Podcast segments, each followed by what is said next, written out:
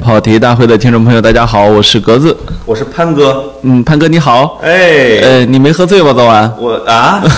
我已经一年没喝醉了，或者说不对，或者几年没喝醉了，是成为一中年没没正经喝酒了。哦，是成为中年人之后就不太敢喝酒了，是吧？不，就是曾经沧海难为水，哦吐了一地没法喝。这就是说老往酒里面掺水，没人跟你喝了啊。没人问， 那不会，就是我跟你说，真是到中年之后喝酒啊，哎他就不会掺水了，是珍惜每一滴，是，滴滴香浓，你知道吗？嗯，是有一有一朋友跟我就是说，我只有我我来晚了啊，哥们儿，我先喝仨，我哎等会儿我还要走啊，我再喝仨，哎一会儿把自己撂翻了。是真好，中年人要在极短的时间内，用效率最高的方式把自己放倒，哦，对不对免得犯错啊。不嗯是，犯错，就是因为你没有那么多时间可以去慢悠悠的挥霍， 对吧？回家还得做 PPT 呢，老板等着对呢啊，。这嗯个我这刚刚开完三个整天会，我的妈呀！哎呦呦呦呦！早上三点多看这个看完球，第二天七点多出发去办公室。哎呦呦呦呦！啊，哎呦，说起来一把辛酸泪。，是啊你这，所以有时候我看你那几个臭钱，我都不馋。我跟你说，哎呀，我听你刚才讲了你的收入和工作时间配比啊，哎我也 不馋，我对我的工作也很不馋。 就是说这东西啊，我觉得人人吧，达到一种知足的状态，就是我谁都不馋，是吧？我就我就馋自己的身子，能能歇一会 儿。就是我应该再出，我就是某一期我讲一下啊，我就我是怎样用一周的工作达到格子一年的工作量的。我 呸！你说啥呢？听说你工作很努力是吧啊？那当然了你已经是最努力的了是吗？啊，是就是每天早上都对自己鞠一躬啊，啊对镜子哇鞠一躬啊，请一定要努力工作啊！哎呦啊我真是这样的。那睡觉的时候呢？呃，这就是这魔镜啊，魔 镜，谁是这个世界上最懒惰的人？哎，他是这样啊，就是我我发现一个问题，我最近这几天不是跟朋友们，这个是因为北京疫情稍微那个缓和点儿了啊，我跟朋友们聚会聚了两次，哎，我发现这个有个问题啊，哦 就是你还是那么能喝，啊，不是，我就我就发现这个在北京啊，现在的聚会有一个默认的就是你不许谈工作啊，哦谁谈工作跟谁急。是吗？啊你知道这这什么感觉？就是有可能我猜啊，疫情期间大家工作都不是很顺利，是吗所以就不不让谈啊。哦以前的时候一坐下，哎呀，跟那个谁去见了一面，那个谁非让我去啊，哎呦就都是你知道的那些名字啊。哎呦呃，现在可能人家也不理他了啊。呃，现在哎，现在找一个吃饭的地儿是超级不容易的。是我我都有一个简单的选择标准，这你饭这饭店有露台，我你前晚上喝倒和昨晚上喝倒地方是同一个地方吗？俩地方哈、哎呦，能找着不同的馆子，是这很厉害。啊都是露 台。我现在我现在就对露露天还保有一点信任啊，有露天的地方对对，有一点信任啊。我我这几天也在找吃饭的地儿，我昨天就找这个，就我老去的一个地方叫见面儿，啊就在后海边上，就叫见面儿，是啊是不对外营业的那种。但是我已经有两三次准备在那儿招人召集人吃饭，都被那个后海大妈给破坏了。他就他就要求你非常严格的查你是哪家的，你是哪户的，你你什么之类的。哦，不就是准你不吃不能超过几个人。对，啊所以这两天我在给我们家这个小公主过生日，准备我准备找一个好馆子，哎呦还没找着。是如果你有，你可以推荐。呃没有啊，我我呃 我就我是你不准对外泄露，你发现 没？ 对，哎，我最近都觉得自己特别像个明星，你知道吧？哦我今天早上一出门我就把口罩戴上了。哎呦，我忽然觉得，这以前都是明星朋友们才会有这样的生活习惯啊，嗯我居我居然就这样养成了，我今天早上一进电梯，我戴着口罩就被人认出来了。 脸太是我们家，我脸太胖啊我住十九楼，他住二十楼啊。他说：“大哥，我说咋了？”他说：“上次我们家那个空调那个窗那个那个刷掉你们家阳台了，你还给送回来了，太感谢你了。” 你们住的都什么毛坯房？啊，对，人家那是什么东西，我也不知道那空调的什么部件儿，它反正不楞的掉下来了啊。哎呦呵，嗯是哎我，但是我发现另外一个这个缺点就是，我现因为我以前脸盲，我老给大家说啊、我真的是脸盲啊这个自从疫情以来，戴上口罩之后，我已经不是脸盲这么简单了，是一个都认不出来，你知道吗？就是自己同事反正也认不出来。我经常去单位，我就怕得罪人，知道？就是现在我不是说我不想去工作啊，我特别怕去得罪人，就是路上经常有打招呼，哎，我这对对，哎，就是都得别人先给我打招呼。哎呦，其实我是个特别殷勤的人，结果呢，我我就发现特别得罪人，所以我现在也给自己加了个设备，我开始戴墨镜啊，啊，就我刚才就猜出来了戴，上墨镜，我再戴上口罩，我是不是更像明星了啊啊？这样也就眉头上写两个字，我不是鸽子，哎，我不是鸽子啊！大大减少了被认出来的可能性啊，人家以为你上 访了吗？没没这么酷的啊啊。那个，其实这两天啊，我我我们觉得可以聊的事儿特别多，对吧？特别多，哎，多到老潘刚才坐下来之后啊，这先跟我聊了一个小时，我着急，我说你把录音笔给我摁 开，哎真是啊，嗯，而且呢，这个我们聊的，包括你的书架啊，包括我们还有其他其什么独处啊，聊的有点累得慌。是，我就跟格子说，我们今儿能不能躺地板上卧聊啊？就就是随便聊，就是回归初心吧。就是别给我们的听众那么多知识，你累死他们了。真的是，我决定以后也不送书，不讲什么不送存东在西主了义，。讲一个小时，还他们还得假装听得津津有味儿，他们听得懂吗？你不用说他们听不听得懂，我讲的明白吗？是啊，你照着百度百科念，累死我了！我跟你说，每周能不能有一期让他们休 息休息的哎，啊？就是这意思啊。哎，先聊会儿球。 哎上个厕 所。那个嗯呃，那个巴萨，我跟你说，就我真觉得要完，你知道吗？哎呦，你哎呀，一我聊巴萨，我可不困了。我我我真是觉得要完。不是你们巴萨这彻底沦落，我就是至少得三年呃苏醒。，你可能对我还是挺友好的，绝哦对不止三年。就是关键的问题是现在没在谷底，哎，这是个问题。就是他还在往往下滑呢。哦你还不知道会滑到要不哪要一给步女。听众普及一下什么是巴萨？嗯，巴塞罗那啊，西班牙第二大城市。哎呦， 哎对对，特就别就是人文艺术气息的城市。是，而且巴塞罗那圣家族教堂好像是今年还是明年要完工了。明年要完工了。 嗯哎呦，我去，这是个大事儿啊！激动啊！我哎我我我那们找时间跟他们聊一期教堂、啊和我寺院什么之类的。完全可以啊！我那天在 B 站上追着看圣家族大教堂，看了啊看了一宿。那个是教堂太好了，因为我我去那儿待了半天儿。哎呀，嗯哎呦，那个那个，它是一个一百多年前的高迪建的啊，没错儿，但是你现在看，我们以为是这个叫什么黑武士在里边儿，哎以为是什么美国队长在里边儿，他建的是面向未来的东西，呃，因为把后因上帝就整成了抽象的 啊。是因为大部分都是后来建 的，现在他只建了一点点啊， 是吧？嗯，不是按照他设计的图纸做的。是， 现在换一个角度看盛家族和高迪，发现他是个自闭症。 哎，那个你你再说一次你们这个新公司，我跟我这跑题我就单飞，我跟你说。一期节目只 能说一次嗯啊，！我我肯定要单飞啊！我说梅西啊， 就是我，然后这不传出消息来说梅西要离开巴塞罗那吗？啊哎呀，我心里就想啊，是时候了。你你知道吗？就是三十三还能飞吗？就是作为一个巴塞罗那和梅西的球迷啊，我我竟然心底真实的想法是，我觉得是时候离开了。啊，就是我觉得你不应该把一个天才给完全烂在一个泥坑还里有了一。个，比如他三十三到三十五之间，你让他在一个最最最最这这这叫什么沼泽地里边陷着，太太让人心痛了。对，嗯然后那个时候挂靴会很凄凉，对吧？是是，嗯去阿森纳吧，呃，我觉得就别去另外一个沼泽了 吧。我们从沼泽已经快出来了。是， 呃，嗯想得美啊！ 人家真正出来的是曼联，曼联真的真的是要啊曼走联走出沼泽了啊！有钱，我就说了，因为他已经第七什么第六、第七好几年了，他已经七八年没夺过冠了。是，他是收入世界第一的俱乐部，就是他没有任何的欧战的时候，他一年的纯利润也得一个亿英镑以上，是，所以他可以一直往里边投。我记得那个福格森退役的时候啊，那时候还是还有人人网呢， 就是你想想、哦时代变迁了多久了啊？那时候人人网上一片在那儿纪念福格森爵士啊，是天 哪，是人人忘记的啊！怀怀念最伟大的主帅啊，对当然对他人还人还在呢，就开始怀念了。那你们巴塞罗那到底出什么事儿了？我觉得还是这个现在管理团队有问题吧。其实，这个这个现在管理团队说起来呢，也是民主选举上来的啊。但是呢，我们呢能够看这两年能看到，在全世界范围内都有这个特点，民主选举上来的好多都不行啊。 对对是特特朗普啊、波斯瓦纳这些人都不行啊哎。那你知道么，莫迪的民意现在多高吗？嗯，超过普京了，百分之七十六，好像在印度，哦，那是因他也为是民选上来的。那是因为他要他对我们的边境展示了一下强硬的态度嘛，对吧？嗯而且他推广的也是民族主义，就是你会发现这是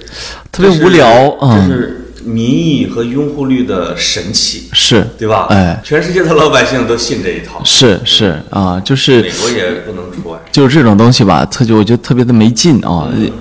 因为，呃，这个现在选上来巴萨这个团队呢，这个巴托梅乌啊，啊确实这几年呢很坑巴萨啊，把那哎他是不是巴萨人呢？或者是不是巴塞罗那人？或者他是不是巴塞罗那独立的？他是有关系呢他是上一任主席的副主席，但上一任主席罗塞尔啊。不是进监狱了嘛，然后就结果他就顺理成章的接了主席。其实罗塞尔也不是，而且都不是巴西班牙人吧？他是不是什么巴西人什么玩意儿？嗯罗塞尔是西班牙人，是西班牙人啊啊，但他好像就说他跟西班牙就是跟巴塞罗那独立没有什么关系，是啊，跟那个拉波尔塔不一样，那个是哥们儿是真是搞独立的，没错没错啊啊，就这波人，所以他这个足球和政治啊也确实始终挂钩啊。在整个西班牙呢，就这个巴塞罗那的这个，或者是加泰罗尼亚的独立呢，确实这几年也被打压的很厉害啊。我操，你这西巴萨在法不是在西甲的这叫什么待遇有多差吗？我这是几轮全世界球迷啊，嗯，都在骂皇马，都该你们巴萨加油。是，皇马一轮一个点球，一轮这玩意儿，直直接用 VAR 来帮他呃赢啊，哦这个也哦确实是有点过。我天，就是嗯拉莫斯踹别人一脚，自己能拿一点球，我 觉得，就就是好像是谁说过，也是巴塞罗那谁说，就巴塞罗那必须在联赛里边赢第二名十分以上才能夺冠，哎，要不然后几轮就被别人干了。我谢谢你啊，一会儿皇马球迷听 众该那什么真了。的，我、啊我都看不下去了，就是就是皇马得力的这个手段无所不用其极。是，嗯呃，不过呃其实我已经很感激了。你看我喜欢的这些球员啊啊，梅西啊、费德勒啊都这么大岁数了啊，还能出来，还能够在顶尖水平上竞技，嗯我其实已经觉得很嗨了。就是你知道吧，就是你很年轻的时候选选中的这个人啊，他居然是常青树，哎，就让你没法换偶像了。哎， 对不对他他老不退休，你知道吧？我就哦不好意思啊。你说，你看我这四十多岁开始都崇拜萨卡了，我觉得好丢人啊！十八岁 哦，所以我从曼联选了那个格林格林伍德啊，也十八岁，十九啊，十九，十九啊，这呃，我看欧洲的这种土壤啊，这这种天才小孩长得太咕嘟咕嘟的往外冒，是啊啊，它有这样一个好的生态之后啊，这对种子就开始发芽土啊。壤好，机制好，然后呢，就是各色的这叫人种啊什么之类的，都进入这个熔炉，你会发现，它就是一个类似于小世界杯土壤似的。没错啊，为什么说人家还说是欧冠比世界杯好看呢？对吧？对那没办法，它就是这样的一个。你如果想一想说，我西班牙，我法国，不是我不是我意大利，我法国，我德国，我不要外裔，我就搞民族主义球队，你会发现球队实力能下跌百分之七十，恨不得是是啊嗯，我天，这个。呃，哎，我们中国的规划球员现在还我怎么没见过啊，在球场上？因为中超就一直没在踢，哦，所以好像是七月份开踢 是吧？对，所以你现在好久没听到中超球员的消息了啊。对对嗯对对，哎，这个事情也很有意思。我们是全世界防抗疫最成功的国家啊，目前为止。然后结果呢，就我们这些大型的体育活动啊，没有没有重新。然后包括你想去踢场球，或者你想去看个电影，都看不成啊，哎呀也妈没办法啊。你别说球了，哎这个我们已经把北京的球场全都给毁完了。是呃，是这样的，就是第二波疫情来的时候呢，一开始是四环边上还是能开的，哎，后来老遭市民举报，因为那个四环边上的球场往往是在公园里边或者路边，这个大妈们就隔着铁丝网就对拿着手机对着我们拍，哎呦，拍完之后第二天就给关了，因我为说是举报去了我。说怎么老在派出所看到你头像啊？ 后来有后来有几周呢，就跑到六环边上，有一个叫元素啊，这个名字就说反正已经关了，无所谓。踢了两周，那个是周围全是围墙，周围全是围墙砖墙，没有市民，农民都不让进。他一天周六周日能挣大概好几万，因为他是全是真草。哎呦，结果我们踢了两次之后关了，然后那个球场的经营者好像还发了朋友圈骂，就是 这是被同行举报的，说我们都全关了，你呀、自己还能这这个收入不行哎呦。啊！当然我说的没证据啊，哎这是坊间传说，是就被同行举报了。但是这这个举报真是特别恶劣的一件事情啊，是我真是觉得，如果这件事情成为风气的话，就那就很很糟糕了啊。这两周我们这个球队报名是这样的，大家先接龙，时 间地点在比赛之前四个小时开始公布。就是说以防我们有任何一个人给别人吹牛逼，就是啊哎，我们现在有地儿了哈，对直接一截屏就举 报了，啊、结果发现这么多天也都没贴过 啊。四个小时都取消，对吧？啊啊所有的四个小时都没有啊啊！其实这两天最好玩的事情还是高考。嗯就是高考，因为我我发现中中国人有个特点，就是这么多年过去了啊，真是这么多年过去。你看我对高考的印象已经非常非常淡了。是的结果呢，居然大家每年到高考的时候都能够再嗨起来，就是而且只嗨一个地方，就是高考作文。就是、哦是呃你后来想想，原因主要是别的都不懂啊。这个这个有人说什么你只谈高考作文，是因为数学最后一一道大题你不会。我心里想 说，那你可太幼稚了，我第一道题也不会，我不是光最后一道大题，是不是？对，高考作文是就是男女老少大家都通吃的，哎，就是以至于我在报社上班的时候，就每到高考的那一天，是一定有一个整版留给高考作文的，是就是邀请一些名家，我记得以前就是冯唐啊什么说，来来写一个零分作文，啊，怎么跑题怎么来，这成了一个著名栏目了啊。啊，所以跑题大会就是一个零从那边来的零分高考作文集啊。嗯对我，以至于我有一次写这个零分作文，结果因为我们还特别装模作样的邀请了北师大什么附中的语文老师是出题的，哦给我们改，就把什么这个萌小蛇啊什么这改零分儿，就是胡说八道啊，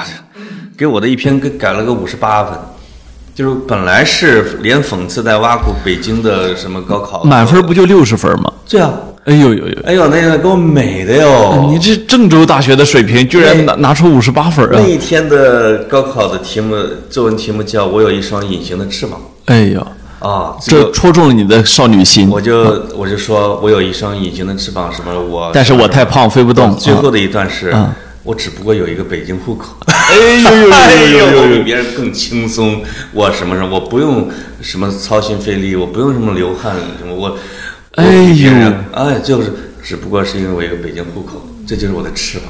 老师说具有社会批判现实意义。 嘿，我怀疑这个老师，但是他也他也对这个现状不满嘛，是嗯他对我们这些外地考生有同情嘛。是啊，真好啊！那个那次的作文，因为大家都能看懂，我有一双隐形的翅膀。哦，说的可能是为了是人生成长、讲励志的作文吧。我记得我是二零零七年参加的山东高考，那我们那年的高考作文题叫“时间不能使记忆风化哎呦，哎”，，哎，是不是很怎浪么像一个小说很儿的很浪漫的一个标题，句对话吧？对对对对。哎呀，高考前背的那些励志的杨利伟啊、张海迪啊，全全都用不上。 我在时间不哎考能使记忆考场上我都风慌了，因为我知道我不是一个考试型的选手，就是这个东西啊，就是做但是恰好碰到了你的马尔克斯劳什嘛，这对啊这，题目非常马尔克斯啊。这个作文这个事情啊，我一直都知道，我是我是通过模式化的来回答回应他的于。是，嗯在那个题目下，你写出了你的满分作文，叫《赤兔之死》。 那那比那比我早七八年的人啊，二零零七嗯年，我真的是在那一天编辑那个高考作文题的版面的新是京报。是啊，天哪那时候不这代沟哦那时候不认识你，认识的话代沟，我就有五十八分作文了啊。哎呦结果公民我分儿也行结果我整个高考考的最差的一门就是语文语文吧，啊，就是语文啊，这这能个看出来这是 这你怎么看出来呢？难怪学新闻嘛。啊，是嗯啊，其实就是为了一解心中的怨恨啊。可不哎，结果昨天啊，这个这个一大早啊，瓜子老师给我发了一个微信啊，他呢这个比较无聊啊，比较无聊，然后就在那儿这个搜我最近的稿子，结果呢发现啊，我这这去年在在我们报纸上一篇稿子被出成了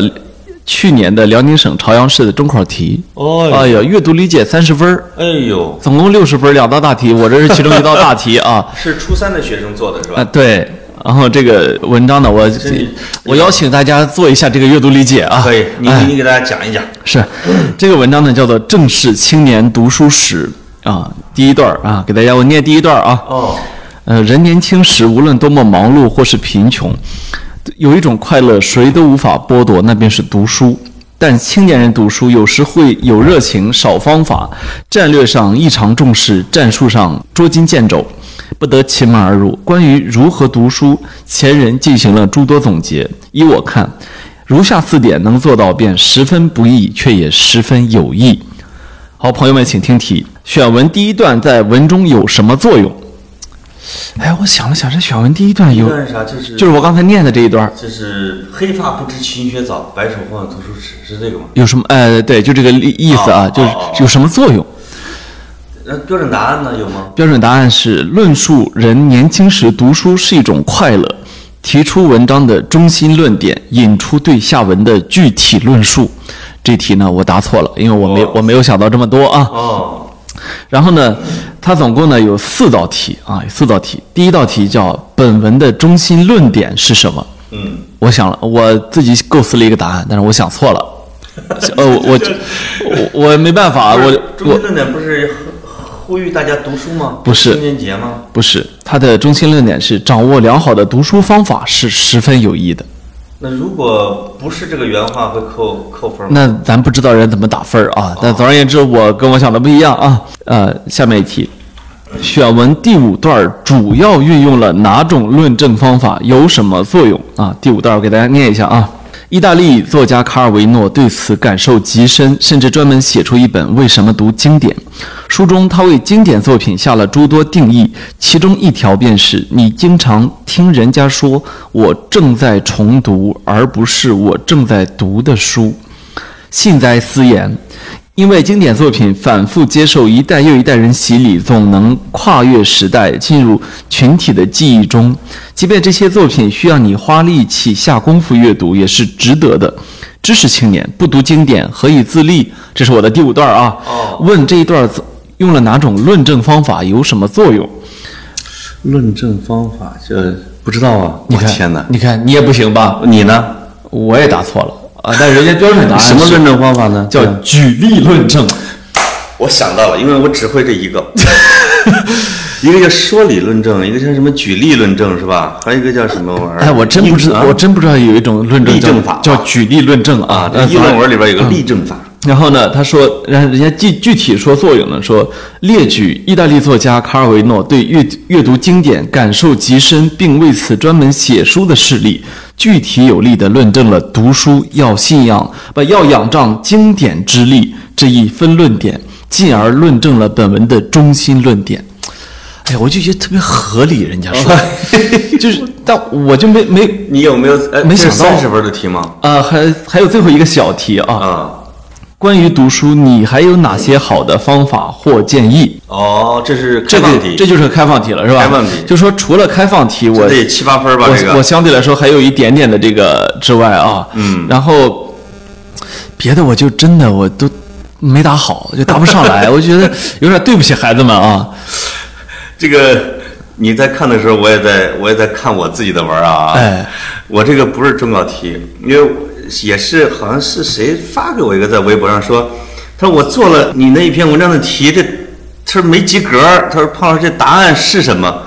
就发给我链接，我一搜，我有一篇文章，这个这个是被这个当成阅读理解做的比较多的啊，这个题目叫“他们曾骑白马穿过中国”，这个其实是因为黄沾去世六周年的时候，搜狐与约的一篇评论，其实里边包括就讲了什么任贤齐、这个黄沾、罗大佑唱这个不同版本的《沧海一声笑》什么之类的。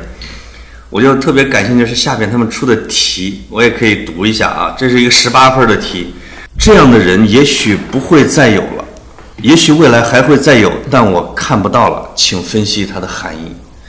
这句话我本来是我这是腹诽啊，哎，就说像倪匡、黄沾这些人啊，以后就不会不会有了，嗯你就瞎矫情有吧的时候也已经很遥远的未来了啊，我我看不到了嘛。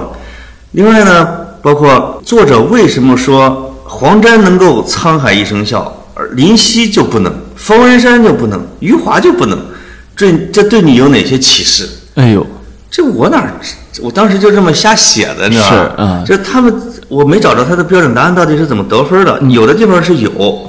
而且这个还有一句是我，就是包括任贤齐，我说这个他唱的《沧海一声笑》听着有点俗不可耐，就没有徐克、黄沾、罗大佑的版本那么清新脱俗。写完之后，我就发现这对任贤齐很不公平。对我就想把它改掉，但已经发出来了。结果这我自自认为说的是没道理嘛，就说为什么任贤齐唱的就俗不可耐，而这个黄沾就叫叫轻蔑不落俗套，这老师出的题，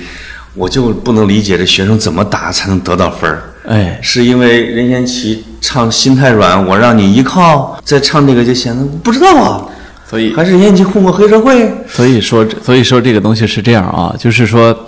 这潘总啊，一他经常为了恰饭啊而写一些乱七八糟的东西，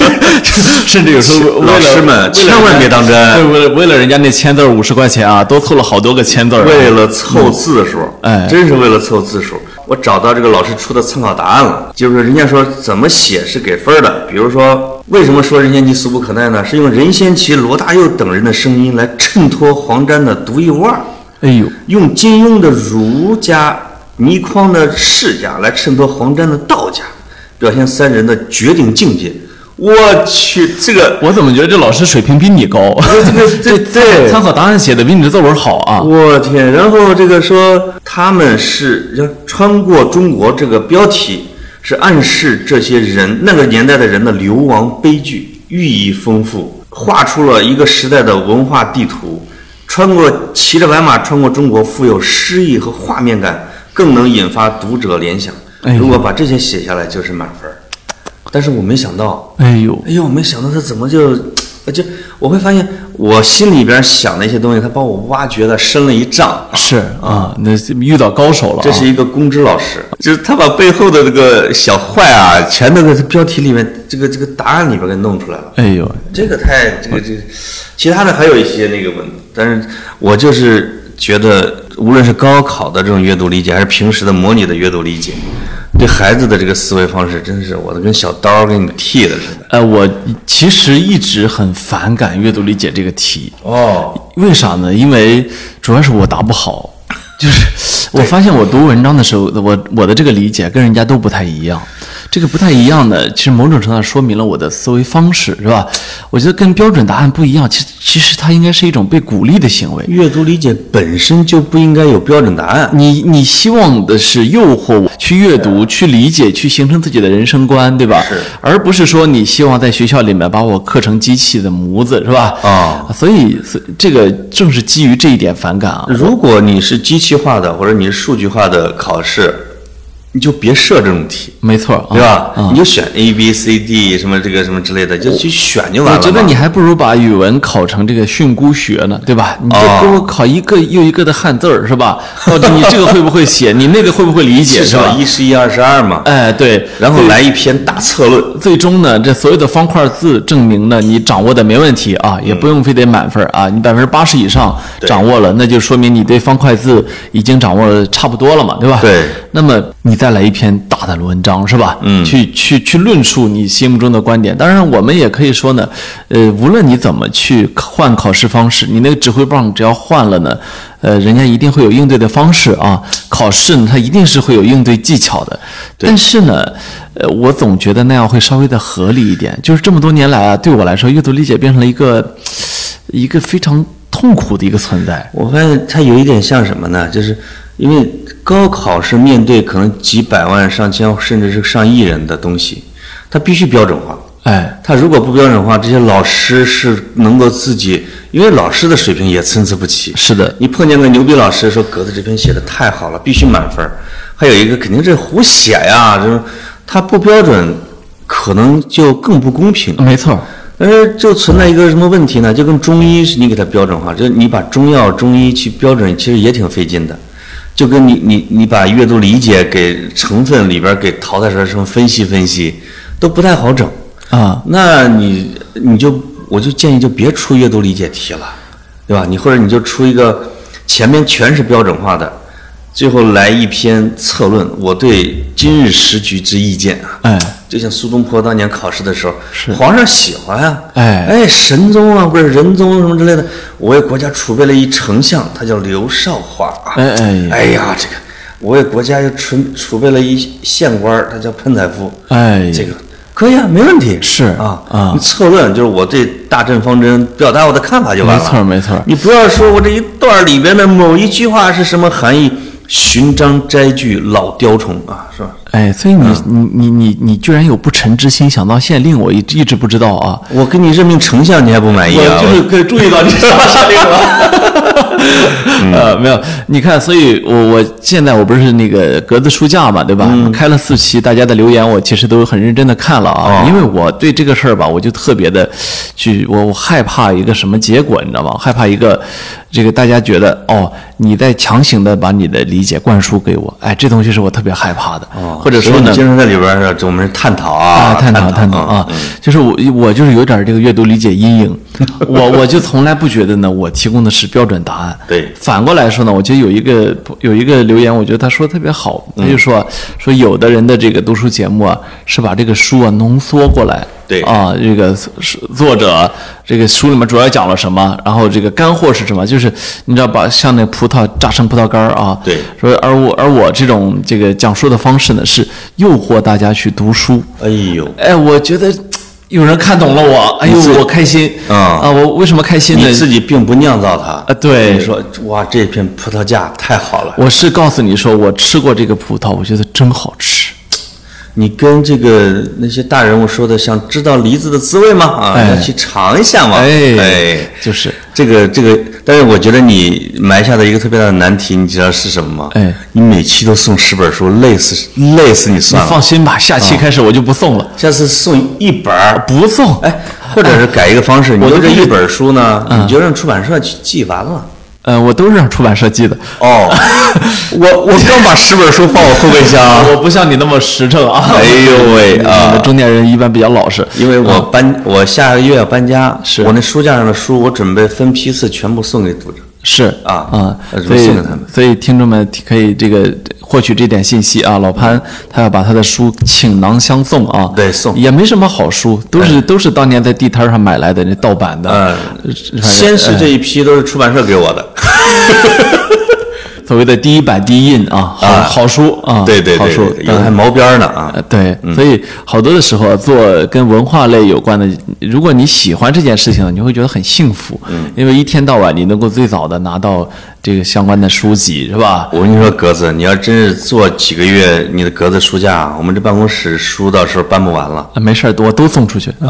我一本都不留啊。对，这个挺好的。是出版社一般会给，除了寄这一本你要解析的书之外，可能还会周边来五六本的。哎哎，你也看看啊。是是，这些可以送。啊、但我很少会去讲新书，这一点大家放心啊。嗯，我一般都是这个这这点兵点将，从书架上随便抽一本下来啊，想想着格子吧，老师还得读原著。哎呦，是吧？学学物原理啊，这真是这如果不是容易啊中国这个中文书呢，格子一般得找人翻成英文，他才能看懂。是哎呀，不好弄。有时候有时候谷歌翻译的还不是特 别准。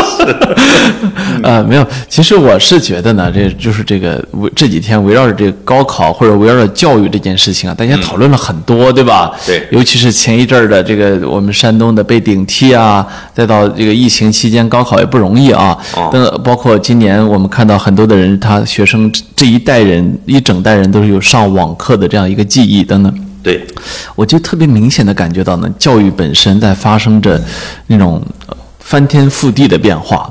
它以前的时候，我们媒体能够感觉到，就是媒当这个互联网真的冲击来了之后，我们好几代媒体人同时感觉到，哦，原来是在我们这一代我时代要变了，对吧？是的以前的时候我们听说过这个所谓的电视报到来是吧？嗯广播到来，电视到来是吧？甚至电影到来，我们听说过那样的翻天覆地的革命性的年代，但是没想到给我们赶上一回啊！我们就是我也写过不少文章哈，就是说类似于啊告别广播，啊、嗯是什么广播死了，电视死了，这个死了那个死了你的。告告别完之后，你自己开个电后来视给台哎自，己写了个导词，你知道吗？叫报纸死了，是自己就下岗了。哎啊啊、所以我我原来的时候，你想我在上大学的时候，那时候有本书叫做。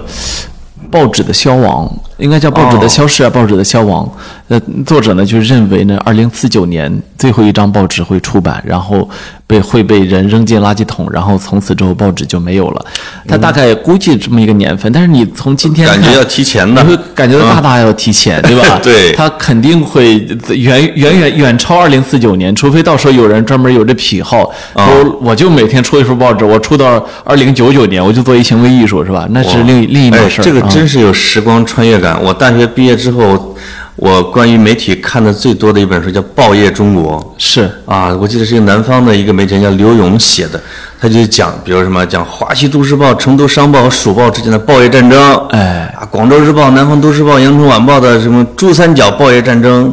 其实那时候《新京报》、《京华时报》之间的这种还没开始呢，没错儿，啊，什么什么《燕赵都市报》、《三秦都市报》、《大河报》，你会觉得每一个那时候连黎元江啊，这些都是英雄，就是在里面写的是如何的挥斥方遒。是啊，几年之后他们都进去了，呃，在几年之后他们出来了，报纸没了， 对吧？黎元江我听说已经出来了，但报纸基本上快没了。你说的这些名字，我们的听众都不知道 啊，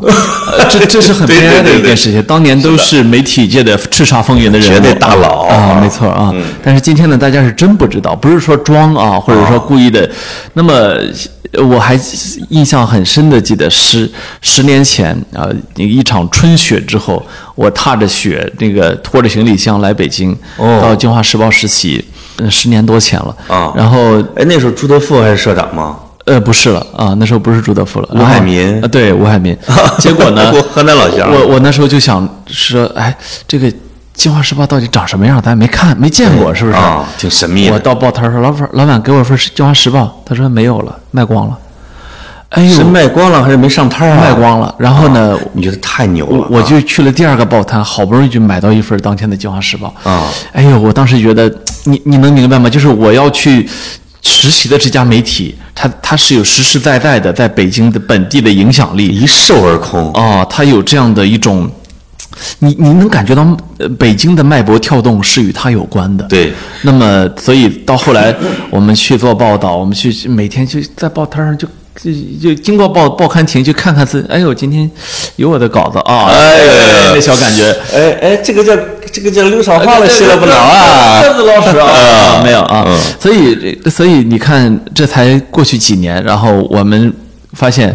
不会有任何人在报刊亭报刊亭上去寻找这样的成就感了。现在报纸上，我我你我现在考一下你，你在报摊上能买到哪几种报纸？呃，我已经有几个月没见过报刊亭了。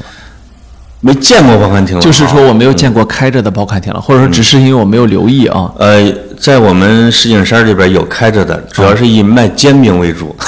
就是他他最大的我，因为我跟老板会经常聊，我说你现在一天最大的这个赚钱的是什么？他说早上上班的时候卖煎饼果子，哎呦，剩下的是卖烟、冰棍儿和水矿泉水啊，啊，再其次呢就是卖一些畅销书，中国国家地理哎这种畅销就是书啊，一些书和杂志。嗯，最后说报纸这个真是没法卖，只能现在只有两种报纸还有人买，一个叫《参考消息》，一个哎叫《环球时报》。是啊，我说我们《新京报》呢，他说《新京报》已经有日子没来 了，就是他不是不要，是发行员不给送了。哎呦呦呦，啊，这你就知道，像《新京报》曾经就有效发行量二十万份儿，在北京是人控制的嘛，因为它的成本是三块五，卖一块钱，对它只能卖那么多份儿。没错啊到它现在就是发行是成本，报纸是成本，还卖不出去，还没有广告商，它这广告商投的都是它的网络广告，嗯哼，就就是以至于这个报纸现在只有两份儿。哎呦，是所以我基本上买什么呢？买《收获》《中国国家地理》《参考消息》《环球时报》。啊，就你这哎呀种环球时报》死忠粉儿，就你这种老老怪物，现在还买报纸啊？啊买买嗯买对啊，然后呢，我我就从我们媒体这个变化，我就想到，就其实教育界只是疫情让它提前的催化了一场地震，嗯它真正的地震也要来临了。就是如果不看清这一点的话，就看不懂为什么作业帮融资那么多钱。是是就是是就是它，这你不不管你承不承认，传统的教育方式已经出现了很多的落后于时代的特点，对吧？你也不能说哦，对不起，教育这个东西金科玉律，我们铁板一块不能改，是吧？我们必须固守传统，没有这个东西。教育其实你也会发现一个问题，它其实真正的传统也不多。哎你，看，其实现代大学不过也就出现几百年的时间，对吧？对而且你要说真正的现代意义上的，就是我们大家全世界都去上的那种大学，出现的时间它更短，对吧？呃，它它比我们说的意大利一那四几几年吧？啊，那是意大利的大学是吧？对最早的，然后到后来德国的大学是吧？那么等到就是他们催生了、催催化了德国的近代的现代化，对吧？嗯那么再到美国，就是他们的那种教育模式啊，逐渐的甚至推广到全世界。那么你会看到，其实也没多少年的时间。那么，如果他要改变，这事儿很大吗？对不起，他也不大。嗯嗯，你你只能说，其实，呃，我因为我我我最近在读这个，呃，在读一本书，我过一阵儿可能可以讲一下啊，是那个诺奖得主坎德尔的一本我的回忆录，叫、哦呃叫《追寻记忆的痕迹》。那么，其实你从坎德尔他们去讲，就是原来的时候，他们学者怎么着去从这个神经科学去一步步去做研究的时候，对我就想到一个事儿，其实现代这帮学者已经太幸运了，就是当年的学者，包括我之前读《达芬奇传》啊什么，当年的学者、艺术家，他们这干，他们主要靠怎么着做研究啊，或者说主要靠怎么着去绘画，找一人包养他，是吧？你这找个富婆啊，包养了，呃，达芬奇找美第奇家族是吧？对包养我是吧？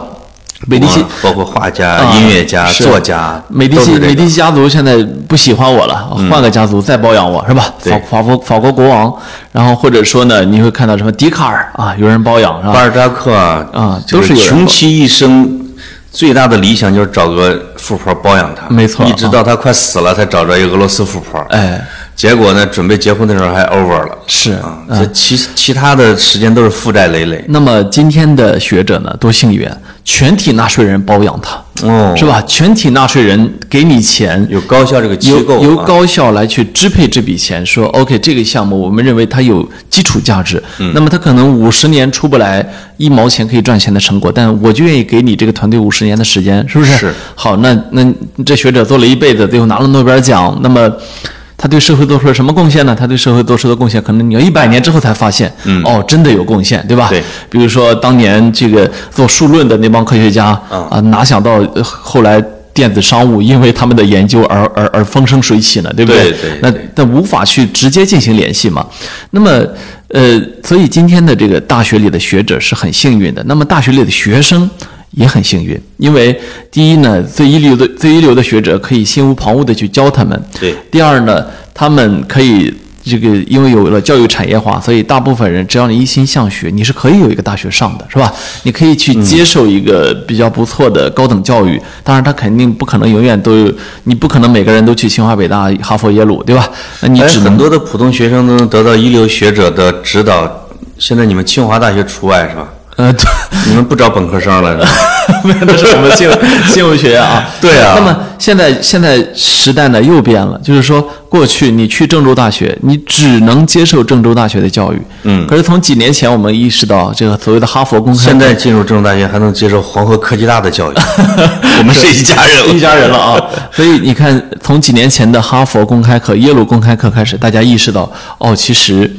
我们已经可以接受全世界最好的所谓的教育了。但那时候呢，说实在的呢，媒介并没有进化到那一步。对你真的每天盯着哈佛公开课看，你会觉得你像在看录像。看电视是吧？你始终没有那样的一种代入感。可是今天我看到已经有一些学校开始试点，就是我就是北大给这俩学校的学生上课，啊、那么这学生是实时在线的互动的，对我们一起进了这样一个腾讯会议的一个房间，是吧？我就是在这个，就是我是有一种在地感、存在感的。嗯嗯那么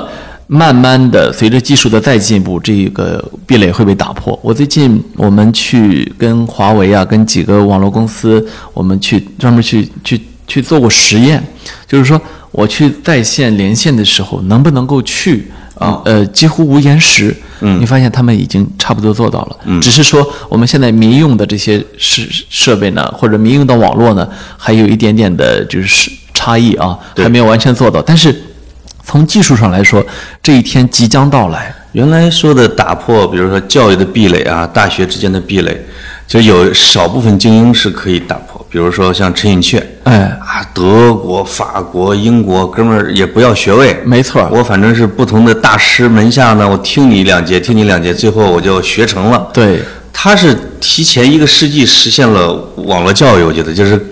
就是他给自己做了一个网络教育网络。哎反正我，我，我只要是我有钱，我能从这学校混到那学校，混到那学校，这可能一一万个人里面有那么两个人是是这么干的。是现在是全体学生，或者未来啊，全体学生是都可以这么干。没错啊、就是教育其实真正的要被改变了。那那么，呃所以当我们今天再去讨论说，哎呀，我们的语文的阅读理解，我们语文的作文的时候，其实我们还是在拿很旧的生产关系去。匹配今天的生产力，它是一定会被淘汰掉的。嗯只是说教育界自己有没有去做足这样的准备，对吧？我我其实今年我跟着好几个小朋友去上过一些网课，啊、呃，就是我我发现，哎，有些老师呢，他在网课里面是如鱼得水的，他居然对着一个屏幕，对着一屏幕的孩子，他时不时的，就是你感觉他很自如，说、啊那谁，你为什么上课玩游戏？老师，我没有。你王者荣耀在线， 哦，这老就师是懂网络的、哎，啊，对，你看他他他是一边讲课，他一边打开王者荣耀，看了一眼，哎，哪个学生在线，你知道吗？很好玩、哦啊很好玩。然后也有一些的老师，你就感觉能感觉到他的那种紧张，因为他透过网络屏幕，他传过来的声音是干巴巴的，很啊紧的。那么就等于说，时代强行的推了一把所有人，你到了一个新的时代，对吧？对对那么好，我们现在需要考虑一个问题：疫情什么时候会过去？嗯，没人知道，完全没有人知道，对吧？你不要看钟南山、张文宏的预测，他们俩也跟算命差不多了，那个就是在这个预测时间上，对吧？ Airbnb 的那个创始人切斯基的这披头散发发表的一个演讲，我觉得代表着整个人类的看法，因为他几乎要宣布 Airbnb 要破产了，这个是估值六百亿美元以上的大独角兽，说这个疫情也许会过去，但是我们已经永远不能回来了。哎他说的，他说的是他们这个公司和所有的企业和旅行这种生活方式，对说我们用了十几年的时间来积攒所有的东西，我们用了几个月把它们全部失去了哎，啊，而且是永远的失去了。结果呢、啊 a i r b n b 这公司迅速的对这个做了辟谣，说你们只卡了他半句 啊但是他的下半句是我们接下来要做的更令人激动人心的事情啊，我们要在成千上万的社区之间、哦啊有没这样的用旅行啊那，没用啊，是就跟我的前东家在淘宝在线卖卖房子一样，啊，朋友圈卖电商。哎是这个实际上就是人们的生活方式、教育方式，人们对未来的预测都被改变了。是嗯我我最近接到过好几个以前呃我带过的小朋友他们的咨询，嗯就是说呃我我申请下来了国际国外的学校了，是吧？那么接下哦来要面临的一个直接的问题就是，我接下来到底是去读呢，还是 gap 一年呢，还是网络授课呢？它是就是高中到大学的还在是在大学到研究生，大学到研究生？对啊那个 gap 一年挺好的。呃，他不是，他是这个问题，就是，呃，一年也是一年的人生啊，对不嗯对？呃好多好多的人会觉得有点不舍得，对吧？嗯，因为这个 gap year 在国外可能是比较流行的，但在国内呢，我们的我们这个国家，我们这个社会的一个特点就是对年轻人的年龄啊很着急，嗯就是好像觉得差了一岁，差了特别多啊还。有以我的这种家长的角度看来啊，这是给我们学生一年的 gap year，就相当于一年的 room year 了，嗯，或者 bed year，就是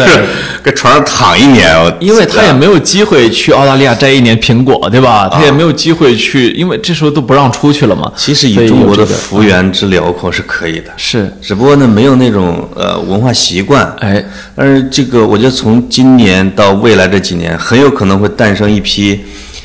一批什么样的学生？就是他从来没进过校园一天，他拿到了毕业证，完成了大学教育。所以说嘛，教育本身要发生重大变革了。对你接下来，比如说你你是读的是剑桥大学，你很可能到拿到毕业证，你也不会去学校的，是的，因为是的剑桥大学已经说了嘛，那未来一年肯定不会开课。哎呀，嗯我觉得格子预测的非常有远见，啊就是我们的听众可以从这么刘拉力身上啊，哎得到关于教育的很多前瞻性思想。哎呦呦呦！哎呀，刘拉力怎么样？哎拉力啊！ 你叫刘拉力，我叫法拉利。啊是哎，这个，哎， 我哎，不过给大家预告一下，我过一阵儿可能又要跟何拉里老师有一场对话啊。哎呀大家呃如果有想这问的次是问用题，中文对话。呃，逼他学中文，哎哎，是，那这个是让他说河南话。我嗨，嗯，就是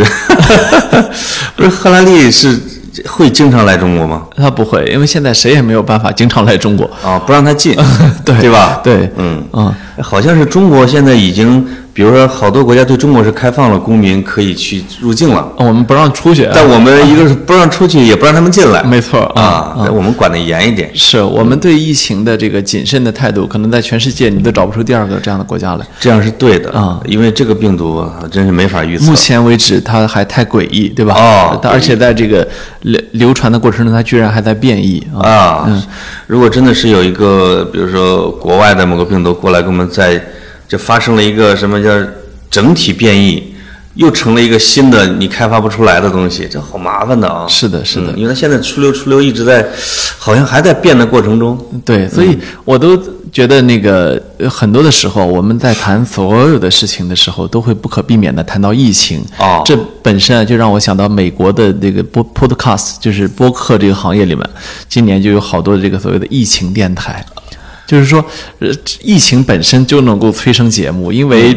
你。不不得不说，全人类都是笼罩在同样的阴影之下，对吧？对它既不是核爆炸，也不是小行星撞地球，也不是这个厄尔尼诺现象，就是我们曾经想象过的那些灾难，它们并没有发生，但是发生了一个你完全意料之外的。疫情电台只能发生在美国，啊、因为其他国家可能只有有两个月的时间，来不及做电台。 美国已经得有一年了吧？半年了，啊，呃半年了，半年多了啊、嗯，但是他可能可肉眼可见的未来这么半年一年呢，他还得再做电台。呃，如果他不换总统的话，他可能时间还会 更再长一点啊。是是，很麻烦。嗯，嗯，所以其实那当我们去谈到今天这个社会的时候，我们有时候都会觉得，起码我自己的态度上，我都有点慵懒了，你知道吗？哦就是说，你会看到人类在重复不断的犯一些错误，嗯，他始终不愿意去在好像，呃，好像说历史这个东西，我们过去读的时候啊，你觉得它是个历史啊，永远都不会再重来，对吧？对因为你读史使人明智啊，我我为什么读历史啊？就是为了不犯他的错误嘛。嗯，结果你越来越发现，你会陷入这样的一种无力感，就是，呃，的的确确，我们今天会成为未来的历史，我们今天的一切所作所为都会成为后人的谈资，而我们的所作所为里面最大的特点就是我们做了很多错误的决定。哎，这就是尤其是这半年来啊，就是你从看整个地球的时候，会发现这一点，就是印证你刚才的一个说法。就而且就是你你你，比如中国人特别喜欢讲历史，就是三千年以来的历史的兴衰分合都是有规律的。我们我以为，比如说进入二十一世纪，随着科技的发展，随着什么什么什么昌明啊，就是比如至少一个国家的发展，它会能左右自己的路线。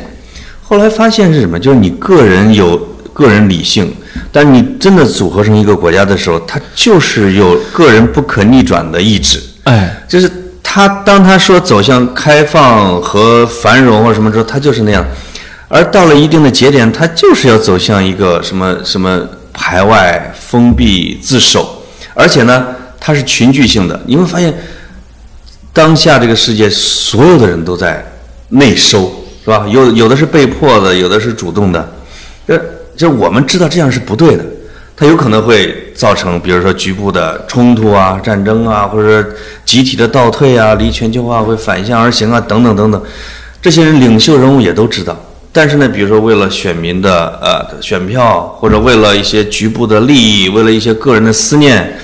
哎，就是就聚合成了一个这样的时代。而现在这个时代，我们再往前翻几十年，你会发现也集体出现过，也会酿成悲剧，是稍有不慎会出现什么大问题，对吧？是是啊，嗯集体非理性就是很多学者在研究这个东西，个人理性和集体非理性是这么完美的能结合在一块儿。所以这一段时间，你会你会我会去发现啊，你去重读一战、二战、冷战啊这个相关的书籍的时候，发现包括大萧条，是啊吧？嗯呃，发现哎，好多东西似曾相识，对吧？然后你再去读这个，现在最近全世界都有几本比较大的畅销书啊，嗯就是讲的是关于。呃，人类历史上的几次大的冲突，以及、嗯呃国家之间能否避免战争啊、以及这个所谓的国家能能否去防止自己崩溃、嗯等等很多这样的一些书，你会发现哦，其实所有的这些学者都有一个共同的特点，就是他们基本观点并不是那么的乐观。嗯，呃，为什么说不是那么乐观呢？就是因为你会发现他会给你举出无数的例子，说发生了冲突的例子。就对是他当然他也会说啊，如果要避免冲突、避免崩溃啊，有这么几条建议。可是你他自己也清楚，就是那个建议这个东西。不是说你可以放到心里面，你就可以随时取出来的，而是一般都是会遇到事情之后去反应，是吧？那个应激性的反应，历史通常是由偶然因素和那种运气成分构成的，而不是一个确定的钢板一块。咱们俩都都定好了，我是一，你是二，是吧？对呃，一永远不给不敢打二，他没有这个东西的。就是现在在看历史书或者那些研究历史的东西，你会发现历史是现实的一种缩影，但现实未必是历史的一种，这叫什么凝重练？简单重复，对吧？嗯，对，就是我们有时候看一战、二战啊，就是看热闹的呢，会看说一战、二战这个战争史怎么打，多热闹。没错但实际上，一战、二战前夕，就是它的前戏是怎么导致了战争发生的这一段儿，其实是很值得总结的。是啊谁备的柴火是吧？对你我现们在只知道谁点的火，啊，我们现在看，比如说什么英国的绥靖政策啊，或者看张伯伦啊，他们这帮人为什么要向希特勒去妥协、去退让、会苟合，最后怎么叫一下非理性就炸了？这你会发现，真是到了当下的环境里边，如果我们潜穿越到了那个年代，哎你会发现他们每一步做的都很合理啊，没错，对吧？我们不能招惹希特勒，我们对嗯需要稍微的控制他一下呀、或者我们怎么怎么。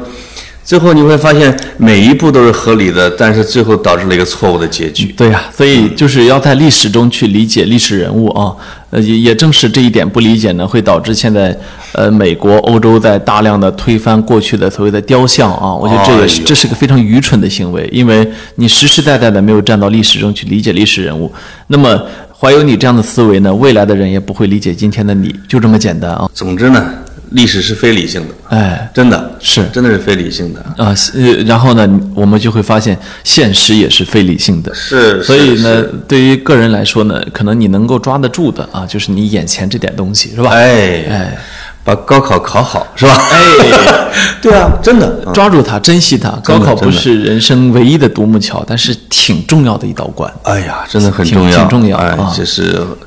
谢谢大家收听我们今天的跑题，真跑，啊跑不这掉次了真跑，没边儿了呃 啊，啊就是为了我们自己舒服。哎，聊完了，啊吃完了，聊完了好拜拜拜拜